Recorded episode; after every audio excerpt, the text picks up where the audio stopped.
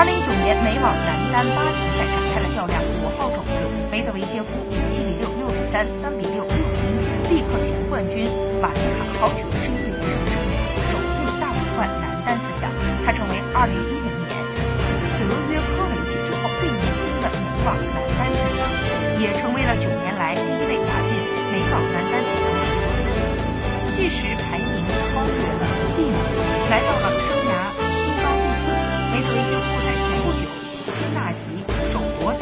之后，又在本届美网首进大满贯八强。